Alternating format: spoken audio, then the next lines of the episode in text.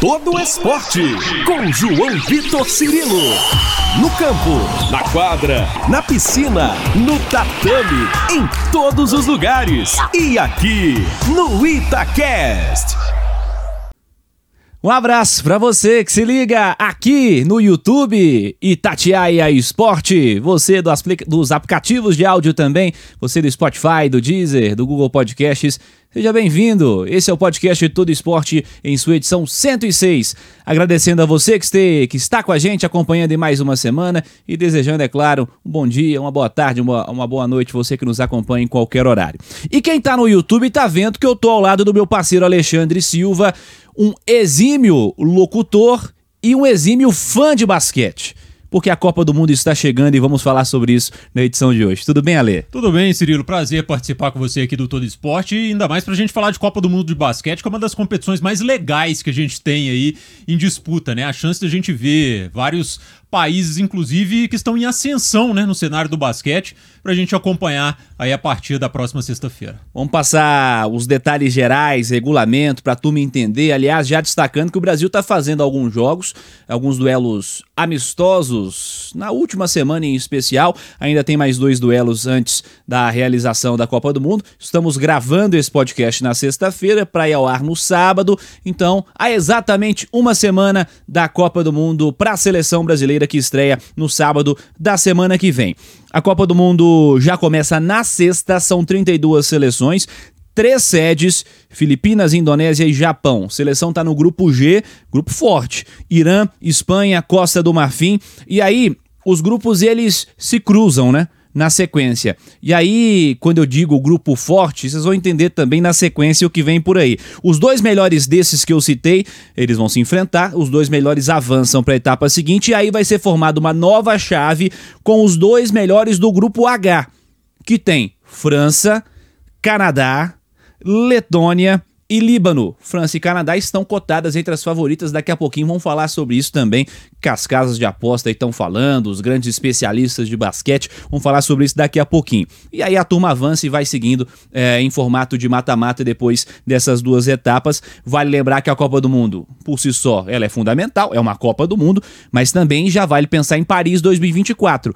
O Brasil pode garantir é, já a presença em Paris, sem ter que disputar pré-olímpico na sequência, caso seja uma das duas seleções do continente americano é, mais bem colocadas aí nesse campeonato. E aí, continente americano vale Estados Unidos, Canadá, Venezuela, Porto Rico, México, República Dominicana e o Brasil nesse meio também.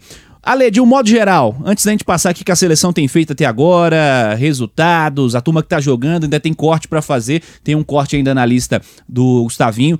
Mas o que, que você tá achando da seleção brasileira? E Dá para empolgar? Dá para esperar alguma coisa do que vem pela frente nesse Mundial? Olha, claro que a gente não vai esperar título, né? Muito difícil aí você concorrer com o Canadá, com Estados Unidos, né? Com algumas seleções europeias.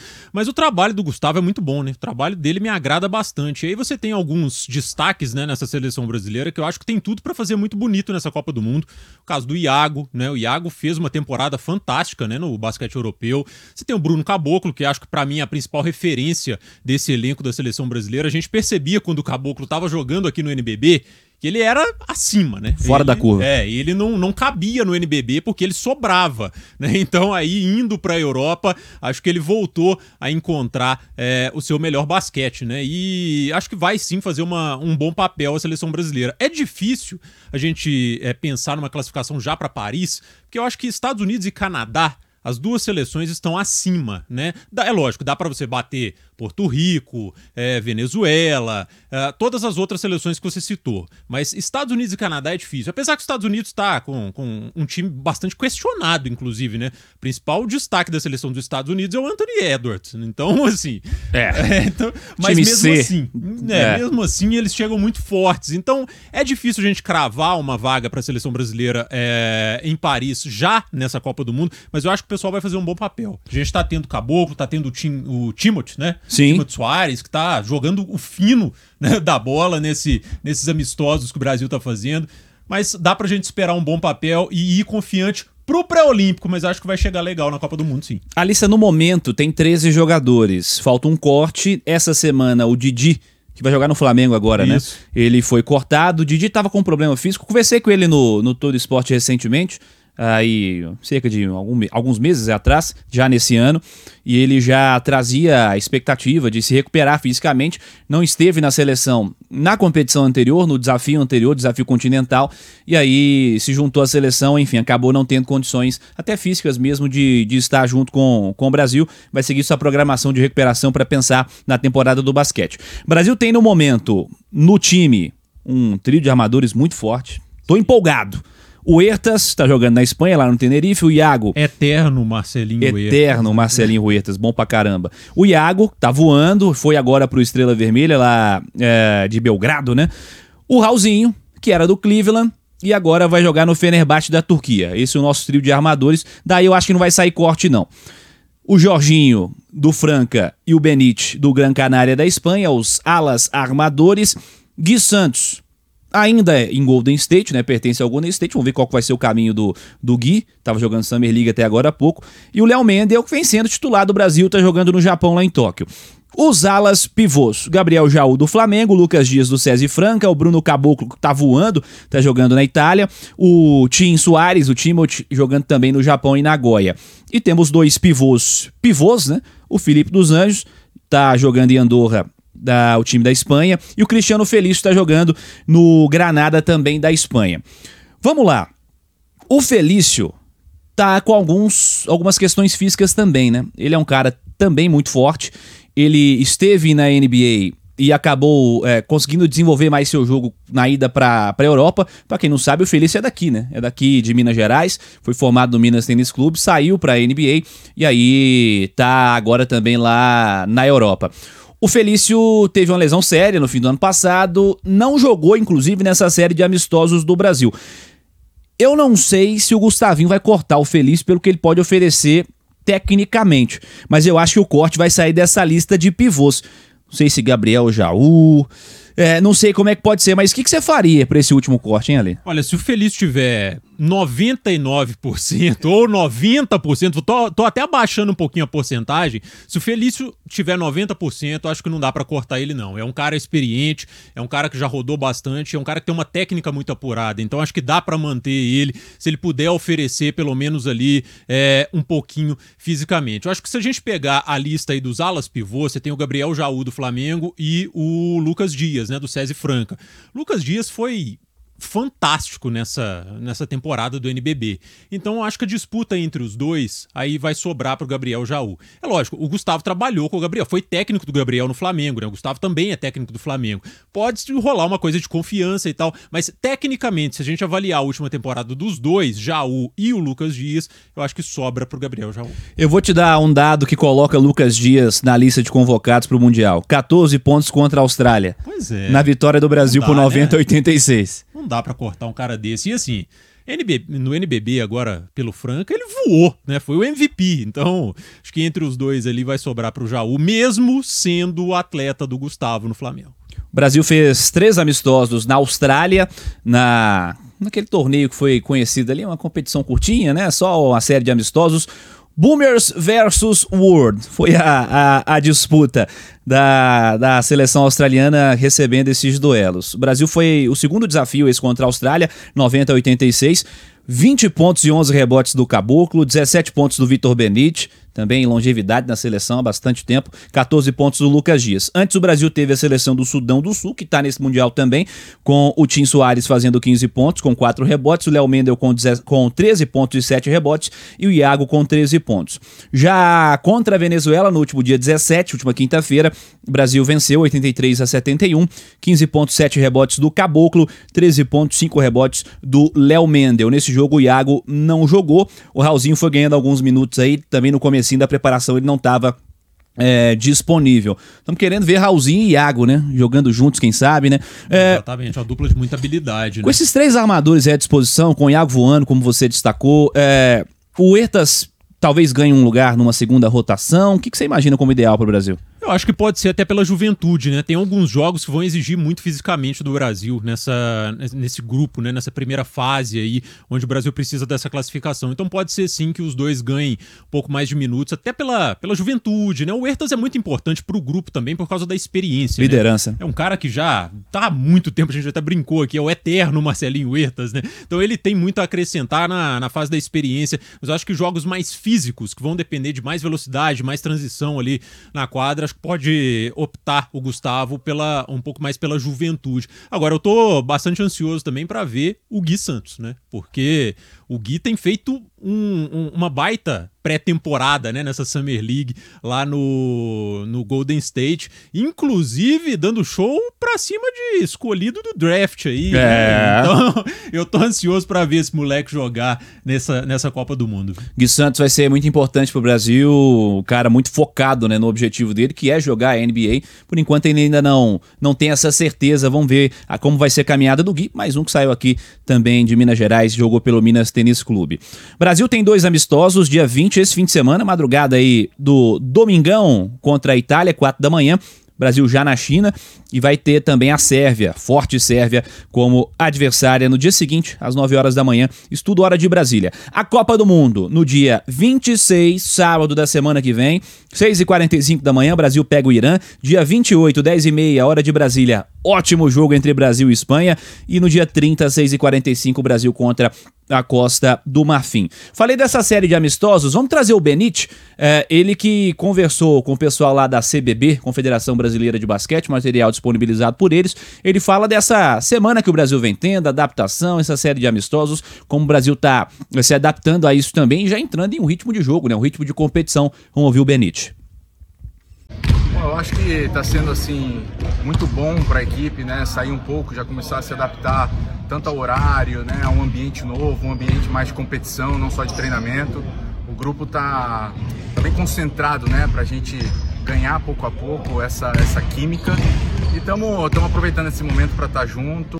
A expectativa é sempre de, de, crescimento nesses jogos, né? Sair um pouco da parte de, de treinamento e já sentir um pouco da adrenalina de jogar, de vestir a camisa da seleção, né? De, de ver realmente em que estágio a gente está, o que precisa ser melhorado, porque é só no momento do jogo que alguns outros fatores, né, mais psicológicos, ele entram na quadra e a gente consegue ter essa noção do, do que precisa ser feito para dar um passo a mais.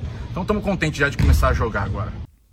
Legal, tá aí o Vitor Benite, também aqui no, no Todo Esporte. Olha, os favoritos estão sendo apontados aí pelas casas de aposta, pelos especialistas no basquete.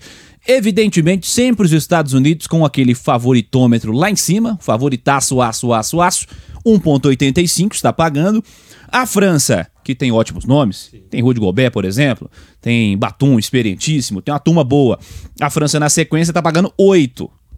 É uma diferença considerável. É uma né? diferença enorme. Enorme. A Austrália assumiu o terceiro lugar porque Jamal Murray pulou, pulou fora do Canadá, né? Então nós temos lá o Shea Gilgers Alexander, lá de Oklahoma City, baita no jogador. Mas não temos mais Jamal Murray. O Canadá estava sendo cotado até então como terceiro time. Essa semana o Jamal Murray saiu fora. A Austrália, que foi batida pelo Brasil, a Austrália tem, não me falha a memória, sete, sete ou oito atletas de NBA. No, no é, elenco. É muita gente. É um time muito forte. Então está sendo cotada como terceira. Depois Canadá, Sérvia, sem Nicole Jokic. Sim. Sem Nicole Jokic. Espanha, Eslovênia, de Luka Doncic. Mas a Eslovênia está nessa lista pagando 17 para ser campeã. Para você ter uma ideia. Mas é difícil a gente imaginar. É né? muito que, difícil. Que é lógico que o Doncic vai brilhar, vai fazer o show dele que a gente está acostumado a ver, mas para ser campeão não tem time. Né? Só fazendo 30, 30, 30, né? 30 pontos, 30 rebotes, 30 assistências, vai, vai ter que ser assim. Alemanha, Grécia, Lituânia, Itália, Brasil. Até aí. O Brasil tá pagando 101, Nossa, pelo que eu vi. Tá uma beleza. Depois do Brasil é a turma pagando 500, 600. Ah, aí não vai. E, enfim, é, é, é, esse o favoritômetro. Esse time aí do Brasil, esse time dos Estados Unidos que você citou, essa lista aqui é bastante contestável. É o time que tem o Jalen Brunson, o Tyrese Halliburton, o Anthony Edwards, foi citado por você, bom jogador, o Austin Reeves, que apareceu bem nessa temporada aí pelos Lakers, Michael Bridges, uma mudança importante para ele, né? Tava em Phoenix, Sim. meio segundo plano, assim, foi para Brooklyn, acabou virando um protagonista. Josh Hart, o Cameron Johnson, Brandon Ingram, o Paulo Branqueiro, o Jaren Jackson Jr., o Bob Portis e o Walker Kessler. Tá longe, mas muito longe de ser o primeiro time dos Estados Unidos. Mas é provável mesmo que os caras estejam lá em cima, né? Pois é, eu tava apostando muito no Canadá. O Canadá tem uma seleção forte, eu acho que para mim não, não seria nem o terceiro, seria o segundo, né? Aí brigando com os Estados Unidos. Mas é, é, difícil. Os Estados Unidos, em qualquer competição de basquete, é como o Brasil em qualquer competição de futebol. Eles entram como favoritos mesmo. É claro que a gente tem é, zebras registradas aí em histórias de Olimpíadas, de Copa do Mundo e tal. Mas é, pelo que a gente está analisando dos outros times, né, realmente, se, se não levar, vai ser, vai ser zebra. Porque mesmo sendo esse time C dos Estados Unidos, né? A gente não tem aí uh, é, estrelas de primeira grandeza que estão na NBA, né? O Anthony Edwards é o destaque, mas ele não é uma estrela de primeira grandeza. Não é, né? não é primeira prateleira, não. Exatamente. Então, assim, mas é difícil a gente analisar pelos outros times que os Estados Unidos não levem. Eu tô apostando numa final bem caseira de Estados Unidos e Canadá, viu? Se, é. eles não cruzarem antes, é claro. É, né? é. evidentemente. Mas, mas vamos apostar ali. O meu ranking fica Estados Unidos em primeiro e Canadá na segunda posição. Acho que que o Canadá está um pouquinho acima da França nisso. A velha discussão que a gente sempre teve ao longo dos ciclos olímpicos aí envolvendo basquete aqui no Brasil, é, dos caras que pedem dispensa, né? Ah. Eu citei o Nikola Jokic, porque ele, é, enfim, o cara foi finalista da NBA, assim como o Jamal Murray também. Deu show, né? Deu Pô, show, arrebentou. O principal protagonista da temporada da NBA é. foi ele. O time era em cima dos dois, dos Sim. dois caras que eu tô citando. O Porzingis é a questão médica, né? Ele teve uma, parece que uma facite plantar, e aí não tinha como ele jogar. O Jamal Murray e o Nikola Jokic são situações específicas, caras que estão se preservando após uma temporada desgastante e para o que vem pela frente, que é a NBA, que sempre vai ser priorizada por esses caras. Mas muitos desses, quando pedem dispensa em Copa do Mundo, por exemplo, em outro tipo de torneio, é, eles é, sempre dizem: não, mas daqui a pouquinho na Olimpíada eu quero estar presente. A Olimpíada é o ápice, enfim, os caras querem estar, o Jamal Murray certamente também nesse sentido. Sua visão sobre isso? Ah, eu acho que realmente não dá para competir, né? É a carreira deles ali. E a gente criticava muito quando isso acontecia na seleção brasileira. Acho que o Nenê Hilário, se a gente voltar no tempo aí, ele foi muito criticado com relação a isso. Ele tinha alguns problemas físicos, era convocado para a seleção brasileira e às vezes abria mão justamente para priorizar a NBA. E a gente tem que entender que a carreira dos caras nos, nos times, né, na NBA, ela é mais importante, é quem paga o salário deles. Então, assim, e, e se você perde um espaço na NBA, é muito difícil de você recuperar, né? Então, não, não, acho que não tem como contestar. A Copa do Mundo de basquete, eu, igual eu falei, é um torneio muito legal, eu adoro a Copa do Mundo de basquete, mas né, tem que priorizar. Você tem que priorizar a sua carreira na NBA, então não dá pra gente julgar. Sabe? Ah, coisa de pá, patriotismo. Não, não, não entra, não entra. Aí não, não tem como a gente competir com a carreira dos caras na NBA, não. É, então tá, para fechar, a gente vai fazer semana que vem um, um, outro podcast também, vamos continuar falando de basquete, aquecendo, esquentando, enfim, espero que a gente consiga falar com a turma que tá lá também na, na seleção brasileira nessa semana aí de preparação. Mas, você já fez uma previsão aí que você tá apostando numa final meio caseira, Estados Unidos e Canadá, é, é, enfim. É, dando, tudo dando certo, evidentemente. Isso é bem legal. É, tudo dando certo, evidentemente. Então o Brasil vai até a segunda fase para você? Acho que vai. Passa desse primeiro grupo, né? Se a gente apostar ali no, nesse calendário, Brasil vence o Irã. É um jogo duro, tá? Não sim, é um fácil, sim. Não. Brasil vence o Irã, vence a Costa do Marfim, né? Aí cê, depois você tem páreos equilibradíssimos, mas que também eu acho que dá para encarar. A segunda fase já aí com o cruzamento de grupos já é mais difícil, mas eu tô apostando num, num bom papel da seleção brasileira. Acho que a gente vai sair bem satisfeito aí de, de ver o resultado do trabalho do Gustavo e de ver o resultado principalmente de alguns jogadores que estão nessa lista aí. A gente vai sair satisfeito da Copa do Mundo, sim. Tomara, tomara que sim. Copa do Mundo começando na semana que vem, na sexta-feira, no sábado, Brasil jogando. Repetindo para você, Brasil e Irã 6h45, dia 26, sábado, 6h45 da manhã, hora de Brasília. 28 de agosto, dois dias depois, 10h30, um belo Brasil e Espanha. Pra uma segunda-feira não tá muito mal não, hein? Você que tá aí, você que pega serviço à tarde, ou aquele alt tab ah, também no, no trabalho, é. sabe como é que funciona, né? Ali, Brasil e Espanha, tranquilo, 10 e meia da manhã. E dois dias depois, dia 30, Brasil e Costa do Marfim, mais uma vez, 6 e 45 Ale, prazeraço. Vamos seguir falando de basquete, Valeu. cara. Muito bom contar contigo, você é competentíssimo. Um homem também do basquete. Tamo Vamos junto. lá, eu só espero que não. Eu fa- falei aqui, Estados Unidos e Canadá. E os É. dois cruzam antes, acaba com toda a minha previsão. Eu falo tudo, o palpite todo errado, e os dois nem chegam, mas espero que não. Mas beleza, quando precisar, a gente tá aí sempre pronto a contribuir aqui e dar, um- uns pitacos errados também, viu, Círio? Tamo junto, tamo junto. Edição 106 do podcast de Todo Esporte, falando semanalmente sobre várias modalidades esportivas. Você que tá no YouTube, arroba Itatiaia Esporte, deixa a sua inscrição, clica no like, clica no joinha. É o novo espaço do esporte da Itatiaia. Muito importante ter também a sua audiência, a sua participação aqui no Itatiaia Esporte. Você das plataformas de áudio, nosso abraço também, uma excelente semana a todos. Excelente fim de semana. Vai tá acabando já a semana, então uma boa semana seguinte pra você que nos acompanha em qualquer horário. Grande abraço a vocês, foi o Todo Esporte. Valeu, galera!